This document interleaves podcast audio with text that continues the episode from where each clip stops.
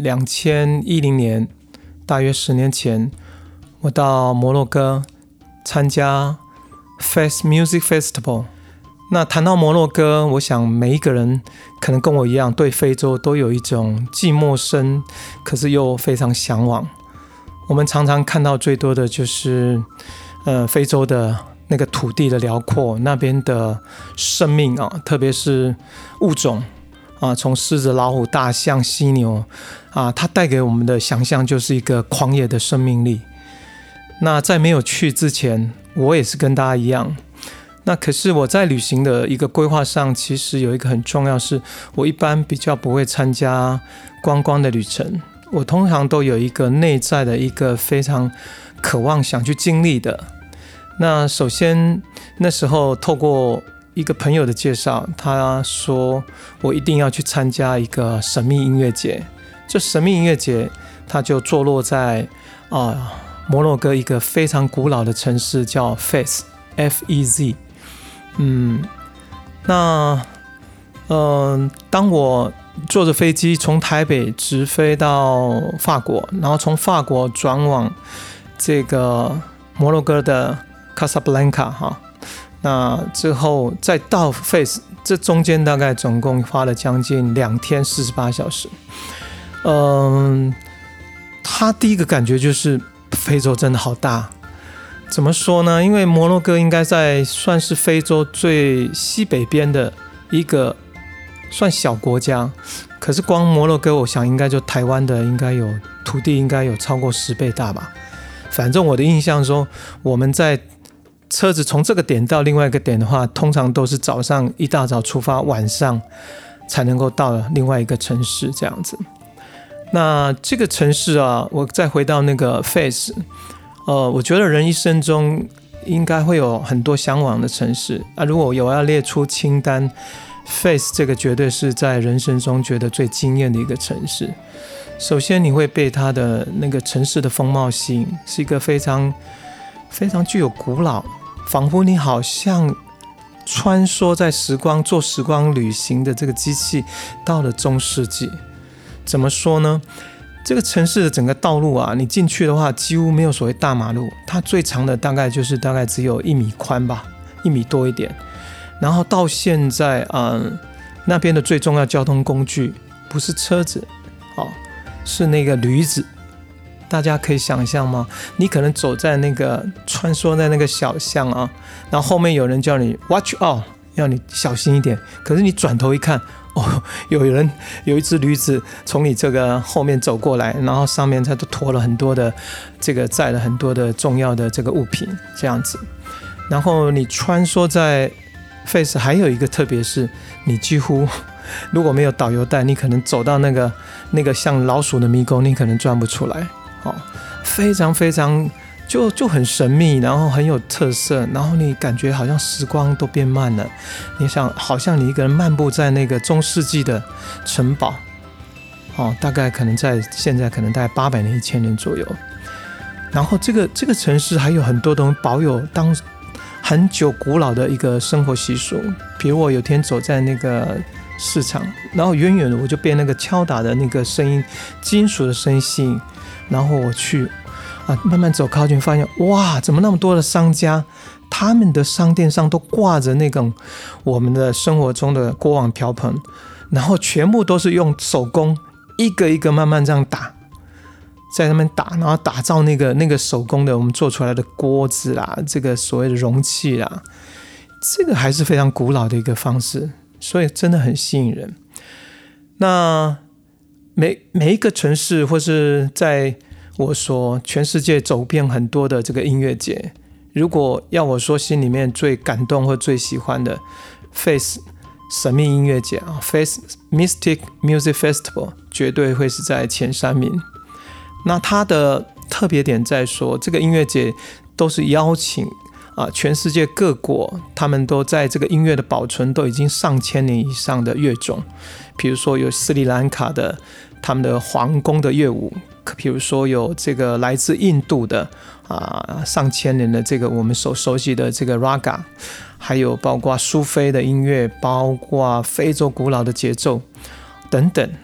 那最特别的是，在这个音乐节啊，你知道它是在费 e 这个城的城堡，城堡外面搭起的主舞台。所以当每天晚上我们开始在欣赏节目的时候，哇，你好像是感觉你是看在整个以城堡作为舞台的背景，非常非常的一种壮阔，然后又又具有一种很很很巨大哦宏伟的一个意象。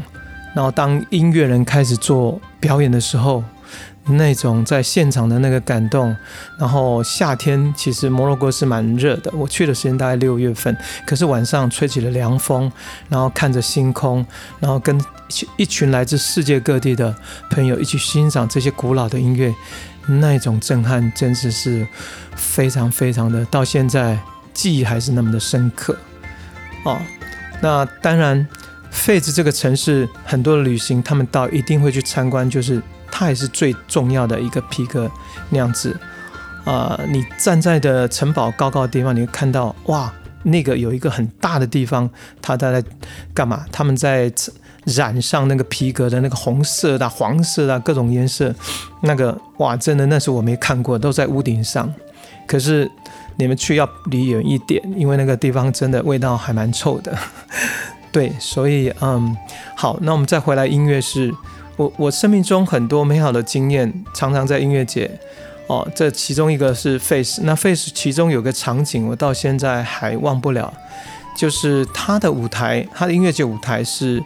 呃，不是搭一个主舞台啊，次舞台，它是散落在几个他们自己的城市比较有特色的地方。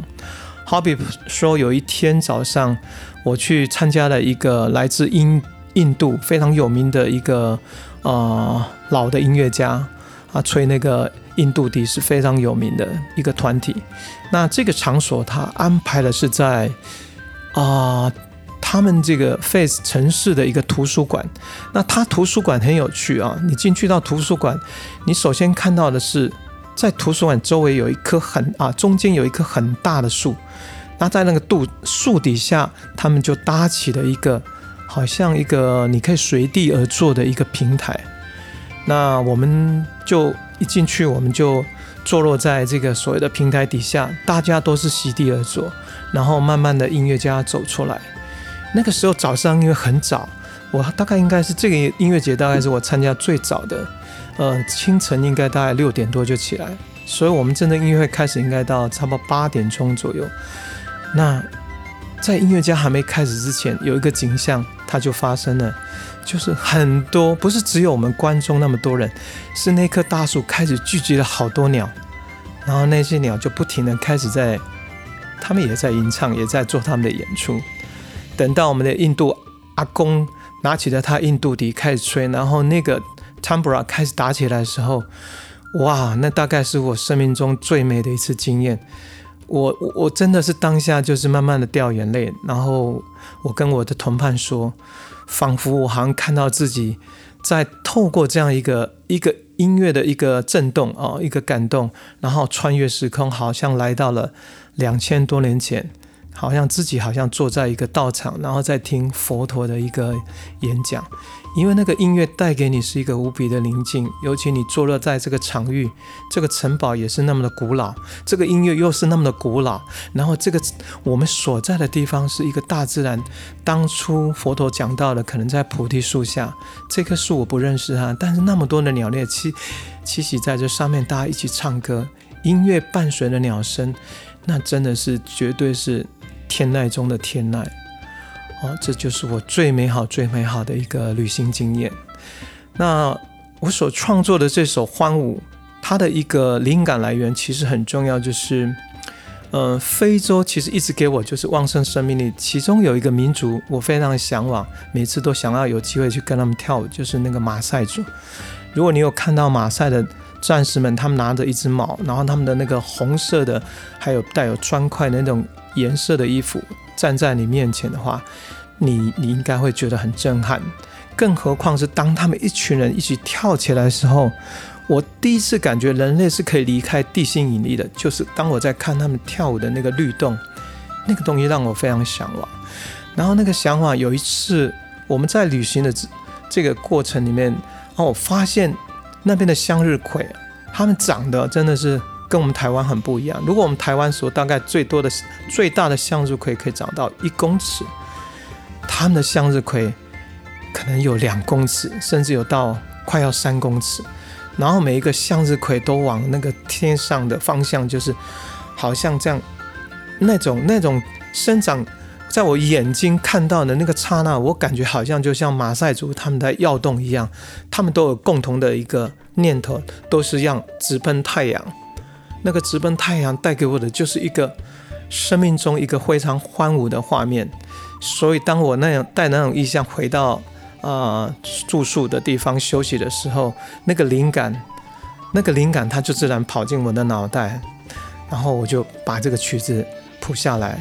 后来啊，回到台湾，再请聂林帮我编曲，啊，完成了这一首我自己非常非常喜欢的《欢舞》。